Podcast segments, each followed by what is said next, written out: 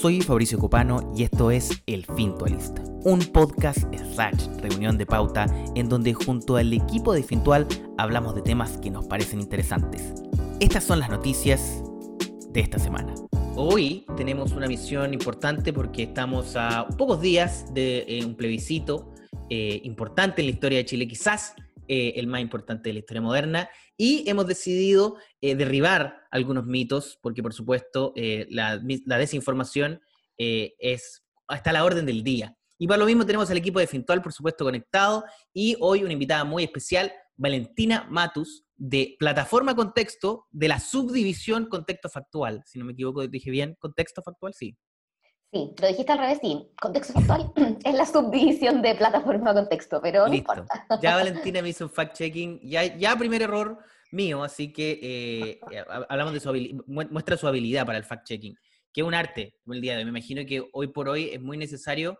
Eh, entonces quiero abrir un poco los micrófonos a, las preguntas que tenemos sobre este plebiscito. Cualquier duda, cualquier mito. No sé quién quiere partir. Parta, yo se a responder todo. Ah. Yo creo que lo que todos nos preguntamos es la diferencia entre convención constituyente y convención mixta, como las principales diferencias. Sí, mira, eh, es importante aclarar esto porque a mí me pasa que todos los días me preguntan cuáles son las diferencias entre una y otra, y sí, hay bastantes diferencias.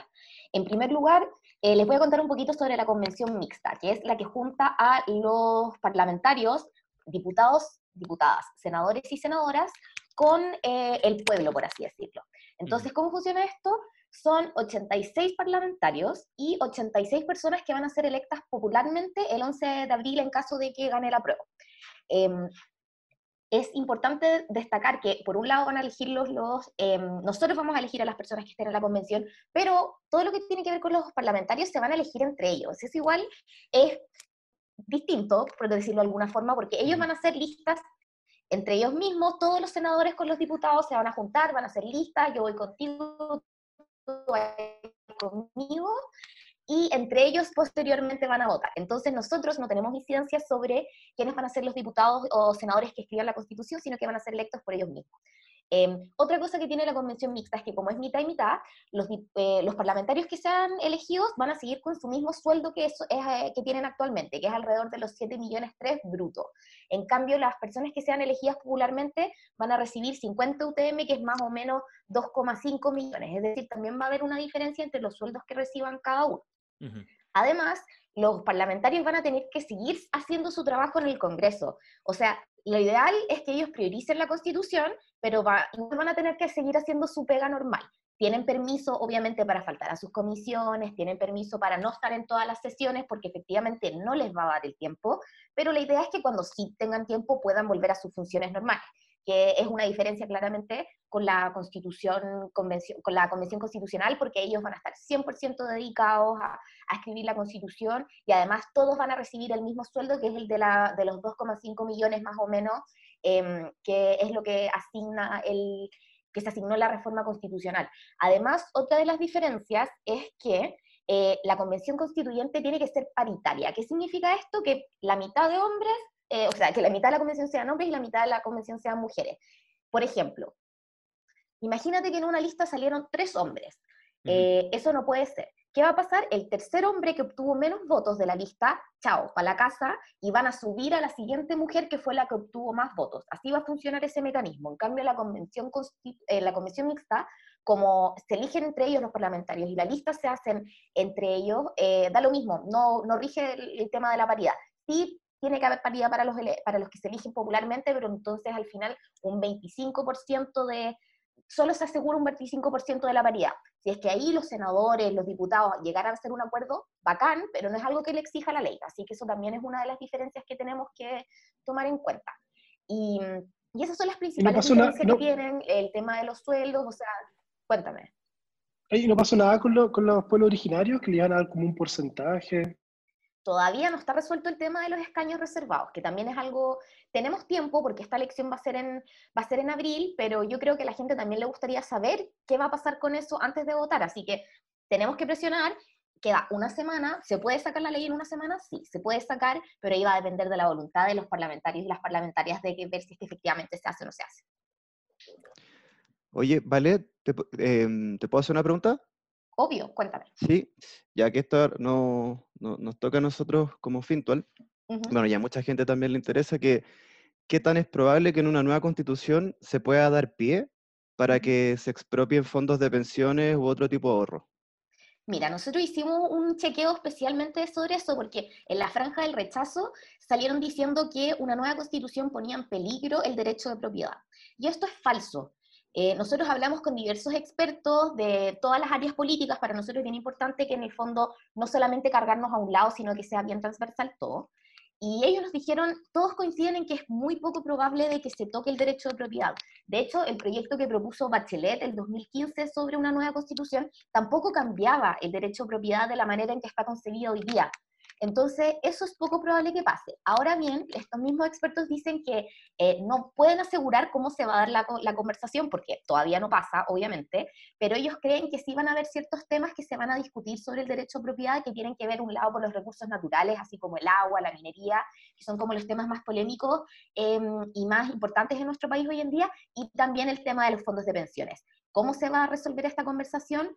No se sabe, porque hasta que pase no vamos a saber, va a depender de a qué convencionales se elige, si es que los parlamentarios van a participar o no de esta discusión, pero de que se va a hablar, los expertos y expertas creen que es muy probable que sí se vaya a hablar. Perfecto. Hoy escuchaba el domingo en Tolerancia Cero a Agustín Esquela, Ujú. o Esquella, no sé cómo se dice, que tenía ganas de ser constituyente. Y había harta gente en Twitter diciendo, oye, don Agustín debería ser constituyente. Ujú. Si él quisiera ser, que, que- que tiene que meterse un partido político, tiene que hacer una sociedad con, con, con otro, otro independiente. Mira, depende. Puede meterse un partido político, me imagino que él personalmente no va a querer hacerlo porque él es bien independiente para sus cosas, eh, y si se mete un partido político, la verdad es que le sale más fácil el camino como constituyente. ¿Por qué? Si es independiente, él tiene que recolectar firmas. Los partidos no tienen que recolectar firmas porque ellos ya solo por ser constituidos, en el fondo ya están aprobados legalmente. En cambio, el independiente va a ¿Cuántas tener que firmas? juntar el 0,4% de eh, las personas que votan en el distrito. Ahora están tratando de hacer una ley para que baje al 0,2% porque efectivamente estamos en pandemia, es más Claro. difícil, incluso esta misma ley contempla que ya no tengan que ir a notaría a entregarlo, sino que sea por internet. Hoy en día, sin que la ley se promulgue, tienen que ir a una notaría con todas las firmas, lo cual claramente es un poco más difícil. Eh, entonces esta ley está tratando de, de- de hacer de que sea por, nota- eh, por clave única a través de internet y que baje a 0,2%. Em, en cambio, los con los partidos tú no tienes que eh, tener ese 0,2%. Si ellos lo logran, pueden in- inscribir sus candidaturas, pero ahí hay un segundo paso que eh, entrega un poquito más de dificultad, que tiene que ver que, que los independientes no pueden formar listas entre sí.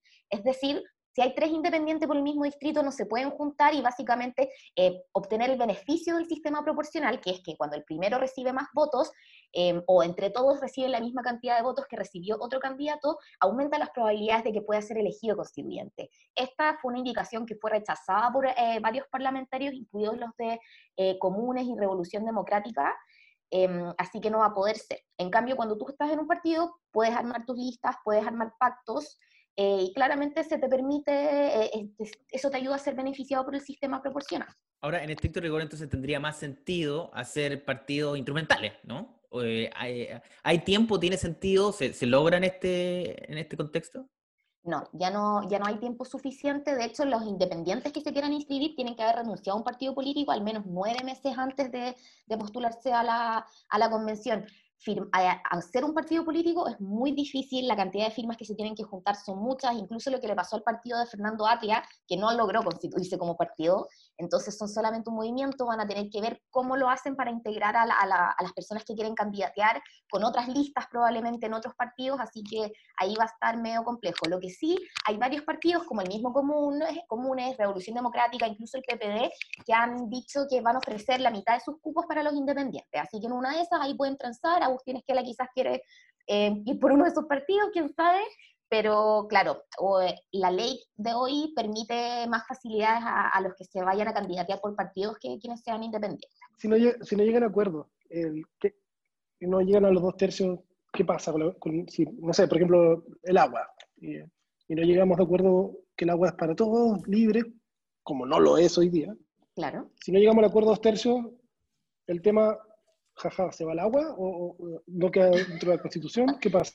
Eh, no queda dentro de la Constitución. Y eso es algo bien preocupante porque hay ciertas temáticas que expertos recomiendan que vayan sí o sí en, en la Constitución. Lo mismo del, por ejemplo, el derecho de propiedad que hablábamos antes, eso es algo que tiene que ir regulado constitucionalmente, todos los países lo hacen de esa forma, entonces sería bien preocupante que no pudiese quedar regulado porque no llegara a acuerdo. ¿Cuál es el llamado de acá? A que no sean como nuestro Congreso actual y que efectivamente sean capaces de ponerse de acuerdo, porque si no lo hacen, eh, efectivamente vamos a tener una, una constitución relativamente incompleta o que básicamente no va a ser legítima para todos, que yo creo lo que todo el mundo está esperando y que están buscando con este proceso. Así que efectivamente, si no se llegan los acuerdos del dos, al, al quórum de los dos tercios, no hay acuerdo y por ende no está en la Constitución. Eh, eh, de eso mismo te iba a preguntar, en el fondo uno de los problemas que, que, podría haber por esta ilegitimidad, si es que no, no se llegaran a ese tipo de acuerdo, es que luego el plebiscito de salida se votara en contra, porque hay un plebiscito de salida. Eh, y muchas veces se nos, a mí se me olvida que existe, eh, pero en ese caso, si, si, si ese plebiscito de salida se rechazara, ¿volveríamos a la constitución actual? O sea, más que volveríamos, porque en realidad vamos a seguir con esa constitución hasta que no se promulgue ningún texto nuevo, nosotros nos seguimos rigiendo por la constitución eh, que tenemos hoy en día. Esto es bien importante aclarando para la gente, no se asusten, no es como que vamos a tener un vacío legal donde cualquier persona va a querer hacer cualquier cosa. un año sin constitución, así es. No, o sea, sería, eso sería trágico, pero no, no se preocupen porque no, no va a pasar. Eh, vamos a seguir con la constitución actual y claro, va a pasar que en el plebiscito de salida tú vas a tener dos opciones, apruebas esta nueva constitución o la rechazas. Si la rechazas, seguimos con la constitución actual, eh, ahí habrá que ver si es que se empiezan con las reformas, eso, eso ya tendríamos que verlo al momento, o si es que se aprueba, el presidente ya tiene un par de días para de promulgar la nueva constitución, de ahí tiene que pasar por la publicación en el diario oficial y una vez que eso esté listo, se empiezan a repartir de forma gratuita en bibliotecas, en kioscos, en los colegios y ahí vamos a tener nuestra nueva constitución. Perfecto. Eh, eh, ahora quiero creer, a ver si alguien tiene alguna duda respecto a algunos mitos del mismo día de votación, porque obviamente que estamos en pandemia, entonces hay, hay muchas preguntas respecto, bueno, lo del lápiz, el tema de eh, también mucha gente está hablando sobre marcar el voto, no, no marquen el voto. O sea, el voto lo pueden marcar, pero yo así mi recomendación personal es no lo marquen. ¿Por qué?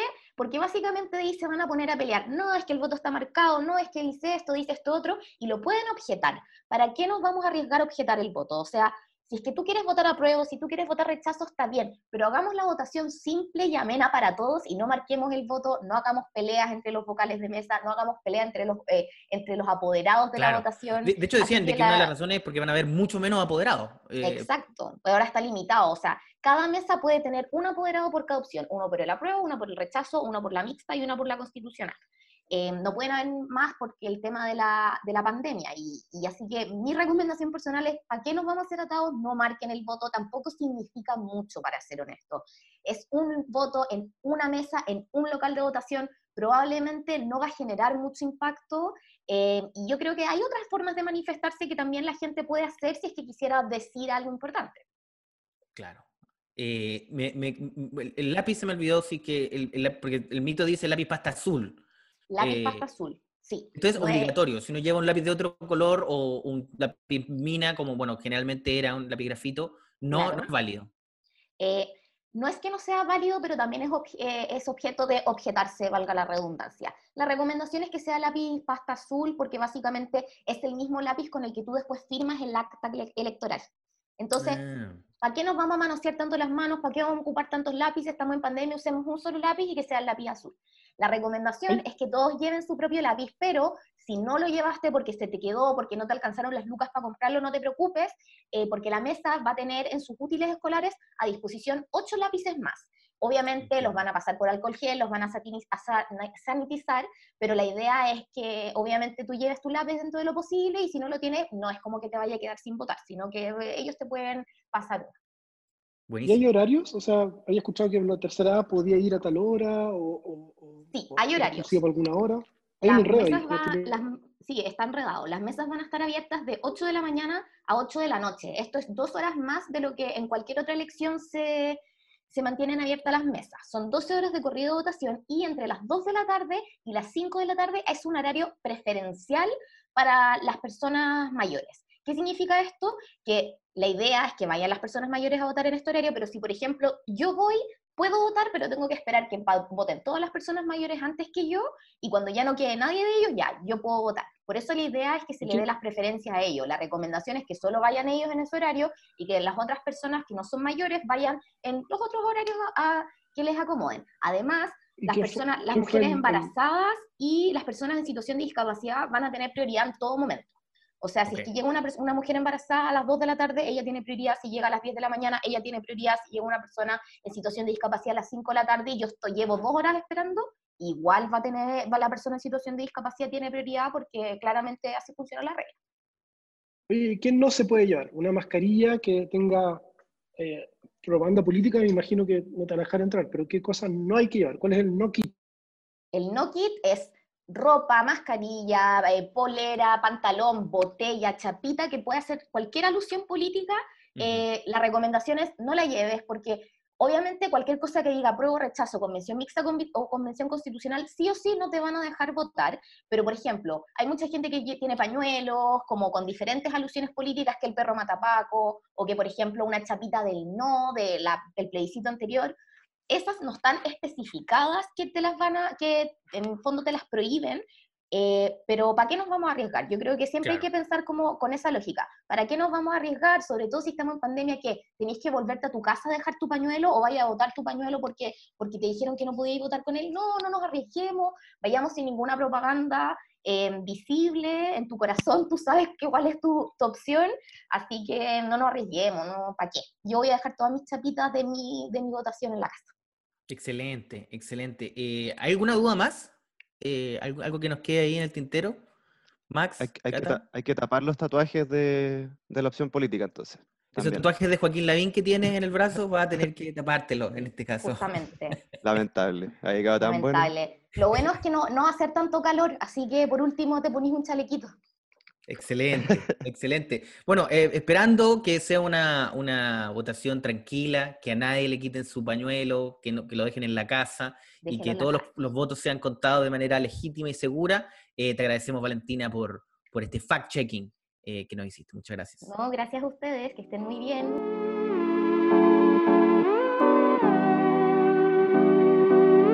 En Brasil, un congresista, según tengo entendido, y aquí Max me va a ayudar, eh, se habría escondido un dinero, un dinero obtenido de manera fraudulenta, eh, ¿cómo decirlo? En eh, las nalgas. ¿Esa sería la forma más correcta? Eh, es más complejo que eso, estimado Fabricio. Valentina se fue derechamente. ¿Este es el tema? Ok, listo. Eh, Max, Pasamos de la constitución a los calzoncillos de un político brasilero. Ya, ocurre que eh, un articulador político, cuyo nombre es Chico Rodríguez, un nombre bastante chileno, de hecho hay que, yo creo que hay que hacerle un fact-checking a su nacionalidad, el chico Quizá, Rodríguez, sí. quizás es compatriota de nosotros. Em, bueno, el tema es que mucha plata empezó a desaparecer, plata que iba destinada a- al manejo del COVID en el norte de Brasil, ¿ya? En la provincia, el estado de Roraima. Y eh, con mucha plata me refiero a 20 millones de, rea- de reales malversados, Ok. ¿ya? El tema es que hubo una orden de allanamiento para ir al hogar de- del chico Rodríguez, y Chico Rodríguez... es como un está- chiste que me estás contando. Fueron a la casa del chico Rodríguez. El chico Rodríguez. Sí, lo, lo sacamos de la rutina, de, de del Dino Gordillo. claro. Y resulta que Chico Rodríguez sorprendió a todo el mundo porque estaba con nada más ni nada menos que 30 mil reales en sus calzoncillos. wow. Wow, que una cifra No es no men- menor. No es menor. Y eh, lo peor, Oye, pero lo ¿cuántos son Sí, sí. 30 mil reales? ¿O cuánto fue lo que dijiste? Sí, sí, 30 Como 30 medio millón de dólares, ¿no? 30 mil reales.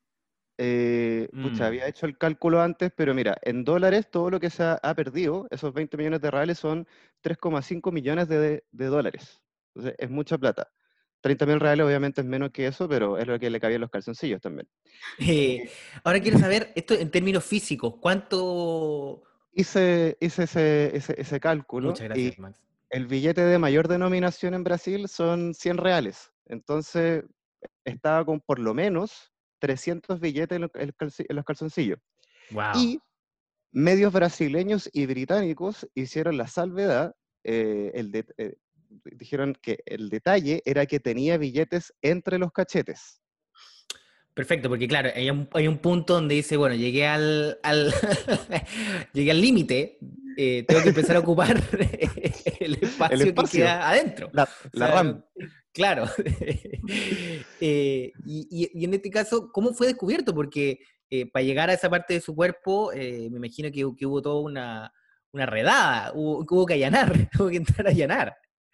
Mira, la, la verdad es que es un poco oscuro el caso porque esto se, se abrió al público y como que se supo y bueno, obviamente se viralizó por la naturaleza de la noticia, eh, pero después le preguntaron a la policía y la policía no se quiso referir al tema por el tema de privacidad de investigación.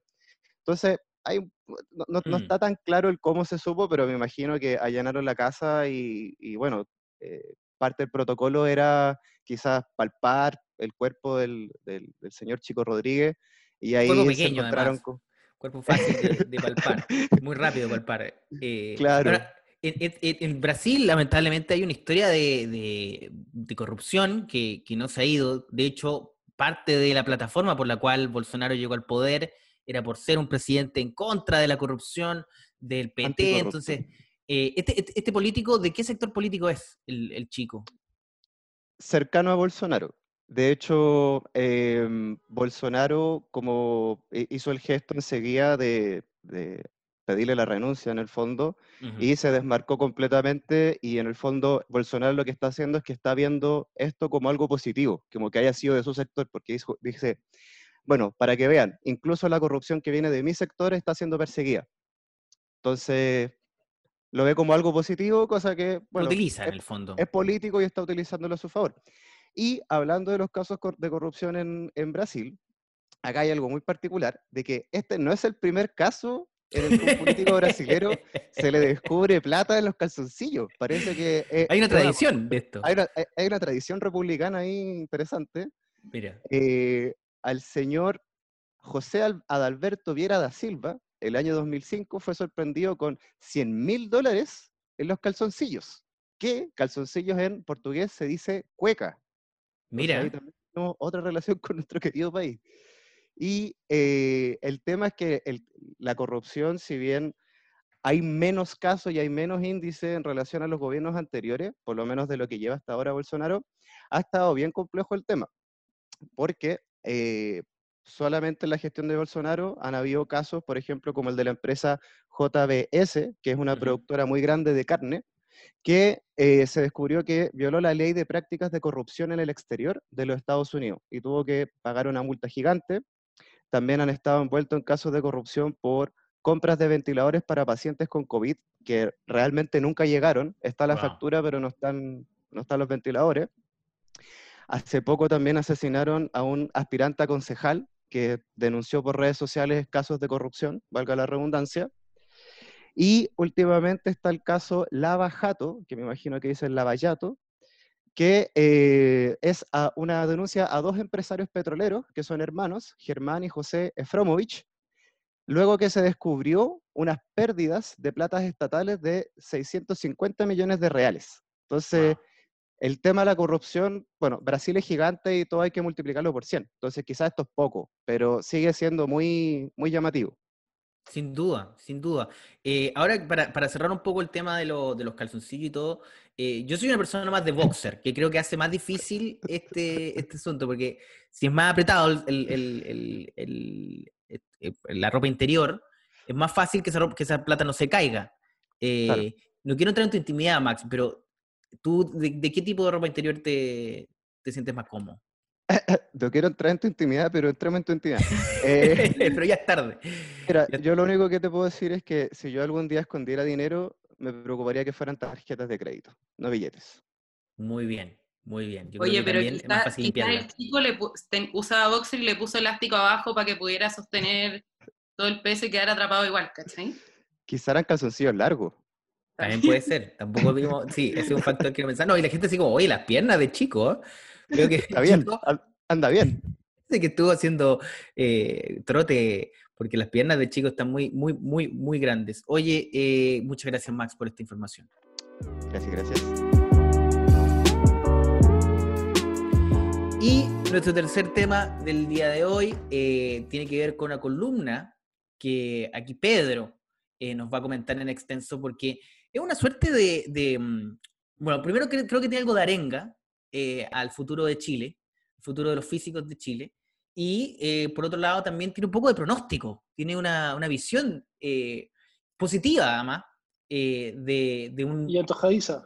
Antojadiza, pero sabéis que dentro de todo, eh, la, mayoría de las noticias eh, y las opiniones que se vierten son más bien pesimistas eh, en el último tiempo. Entonces, una visión positiva que, Pedro compartió respecto a la posibilidad de que Chile tuviera un premio Nobel de Física y tiraste la pelota como a 20 años.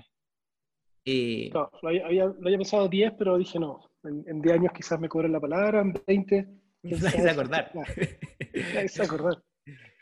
Pero sí, básicamente parte de la, de la, idea de darse cuenta que casi lo ganamos un par de veces. En el año 50 había un físico muy bacán, se llamaba Igor Sader, que, que, se vino a Chile, le, ofrecieron pega en Inglaterra y, y, renunciar a la nacionalidad chilena para asumir un cargo académico en, en, el Imperial College de, London, de Londres. Y él decidió no, renunciar a, no solo no renunciar a su nacionalidad, sino que volver a Chile a, a a enseñar, a, crear la primera generación de profes universitarios eh, en física y a, crear toda la investigación en física del país.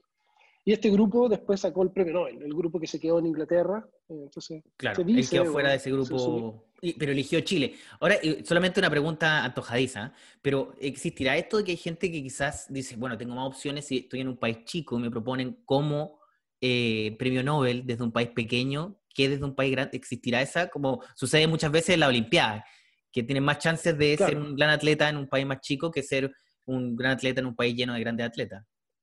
Yo, yo, yo en ese caso miré Israel. Como que hay mucho premio Nobel para los judíos israelitas, entonces yo creo que... Ahí tenéis más chances. O me, dedico a la, o me dedico a la literatura y saco el tercer Nobel de literatura de Chile, o, o, me voy a un país donde, donde haya más ciencia y... No, no, no miré a Chile, en ningún caso. no, no, pasa eso con los, con los gallos que juegan ping-pong en China y que son seleccionados en España, sí, sí. en Canadá, en todos los países, no. Eso, eso, eso no pasa. Y, y, el que más cercano, uno del, 2000, del 2011, que se ganaron el premio eh, Schmidt y Permuter o algo así, que lo que hicieron fue decir, oye, el universo se, está expandiendo. Y para decir eso tuvieron que decir, estas son las supernovas que se están moviendo, y los datos de esas supernovas, son, la mitad de los datos son de Mario Amuy y José Massa. José Massa está súper famoso sí. en los últimos dos, tres años. Y yo no entiendo por qué no se ganaron el Nobel esa vez. O sea, me parece... O sea, José Massa estuvo cerca de ganar el Nobel. Sí, en, mi opinión y en la opinión de varios que, que, no, lo hacen tan público, y en la opinión también de, estos mismos científicos gringos que cuando reciben el premio en la Academia Sueca reconocen el trabajo de Amuy y de, y de, y de Massa diciendo que era una base de datos hermosa eh, y que sin eso hubiera sido imposible eh, haber conseguido, o sea, haber hecho esta teoría que se, que se ganó finalmente el Nobel. Que al final, para ganarte el Nobel, tenéis que siempre no basta con una idea y una fórmula, tienes que tener data, tienes que hacer experimentos, que, es la razón por la cual Stephen Hawking nunca se lo ganó, que era un gran teórico, pero nunca se comprobó nada de lo, que, de lo que él dijo con experimentos como para darle el premio. Claro, tenía más la función de divulgador científico quizás que de, de, investigador. No, y era, un, y, era un, y era, un, bacán también, era un bacán y tuvo mala suerte que, por ejemplo, la radiación de Hawking no, nunca, nunca, nunca se ha demostrado, o está ahí en proceso y este año ganó el que le hacía las matemáticas, el Roger Penrose. Pero, pero más allá de eso, que, que, que lo hace sentir súper cerca, pasa que, que, hay muchos observatorios en Chile y, y el 60% de los datos van a estar en Chile en dos años más. Entonces, cuando tú tienes todos los datos acá y lo están procesando un equipo de, de, de astrónomos eh, chilenos, tú decís, oye, acá hay una posibilidad real de, de que haya eh, un, un, premio Nobel. Entonces, eh, es, es, es, como que se jugaran el 60% de los partidos de fútbol acá Claro. Eh, está, estamos entonces, en términos de probabilidad más cerca de lo que creemos. De tener al goleador, claro, de tener al goleador del mundo acá, por ejemplo. Valentina, tú tenías un dato trivia ahí que agregar. Sí, que el año pasado vino Brian Schmidt a Chile por el Congreso Futuro y ahí estuvo con Amuy, con Massa y claramente este fue como el mayor tema al que se le preguntó. Y él decía que efectivamente sin ellos no hubiesen hecho sus descubrimientos y que el, el estudio del Cerro Calán fue como lo máximo para ellos y que ahí después se juntaron a comer, amiguitos, y, y, también agregar que hoy día en Chile hay muchas mujeres que también están en el área de la astronomía, sobre todo en el, en el CATA de la Chile, así que ahí también hay mucho potencial para un eventual Nobel. Las mujeres la están llevando en estos temas más científicos. Así es, una, una de las astrónomas de este grupo que se llama Alerce, que, que está Francisco Forster encabezando, eh, es una chica, eh, no recuerdo el nombre, pero es Sánchez Sáez, sus dos apellidos. Y, y, efectivamente yo creo que hay una probabilidad, que no sé si es 3%, si es 0,3%, no tengo idea, pero eh, ahí está. Y al final el premio es un poquito lo mismo, encuentro yo. Lo cool es darse cuenta que, que se puede, ¿cachai? Y que quizás como país deberíamos apostar a eso y empezar a tomar decisiones y alocar recursos en función de eso. Es decir, ¿qué hacemos para, pa, pa, bueno, ganemos ese premio? Pero en realidad lo mismo si lo ganamos o no. ¿Qué hacemos para que haya más ciencia, para que haya más eh, desarrollo? Creo que, creo que es una, es una, linda bandera de lucha o un lindo objetivo eh, a, a, perseguir, pienso yo. No, sin duda. Y, y, y bueno, pensando que Chile tiene eh, los observatorios, eh, algunos de los observatorios más importantes del planeta, eh, hay, que hay profesionales muy capaces y han habido siempre en la historia de Chile. Tiene, me hace sentido que en algún momento el, el, Nobel de Física caiga en Chile. Lo que sí es raro, como, como lo que tú decís, que no hay como un. No, no pareciera haber un, una suerte de, de plan eh, al, menos gubernamental, de, de alimentar eh, estas ideas, especialmente porque Chile se, se siempre intenta como un poco bypassear esos recursos y, fijarse todo en la minería y poner la cabeza bajo la tierra. Eh, claro, y, además cortar las becas Chile ahora, o sea, como que estamos apuntando justo para el lado contrario de lo que, de lo que habría que hacer.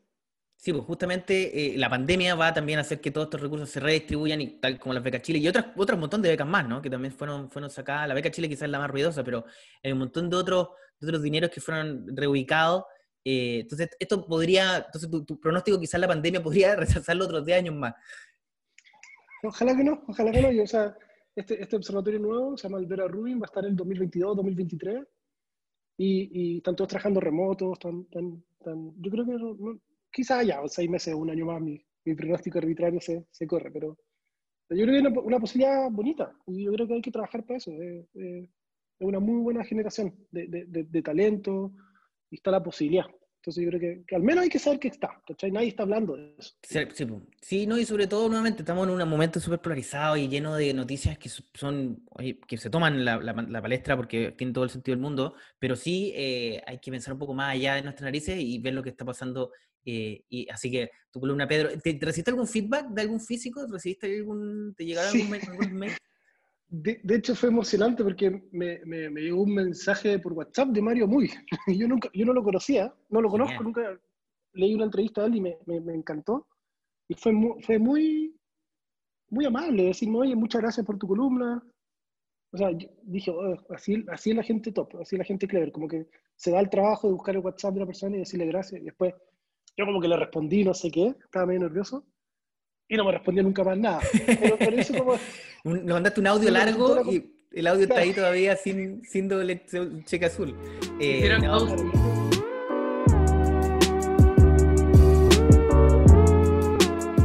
Esto fue el Fintolis Podcast. Puedes ver un video con toda esta información condensada con humor en mi Instagram, arroba Fabricio Copano. Nos escuchamos nuevamente la próxima semana. Adiós.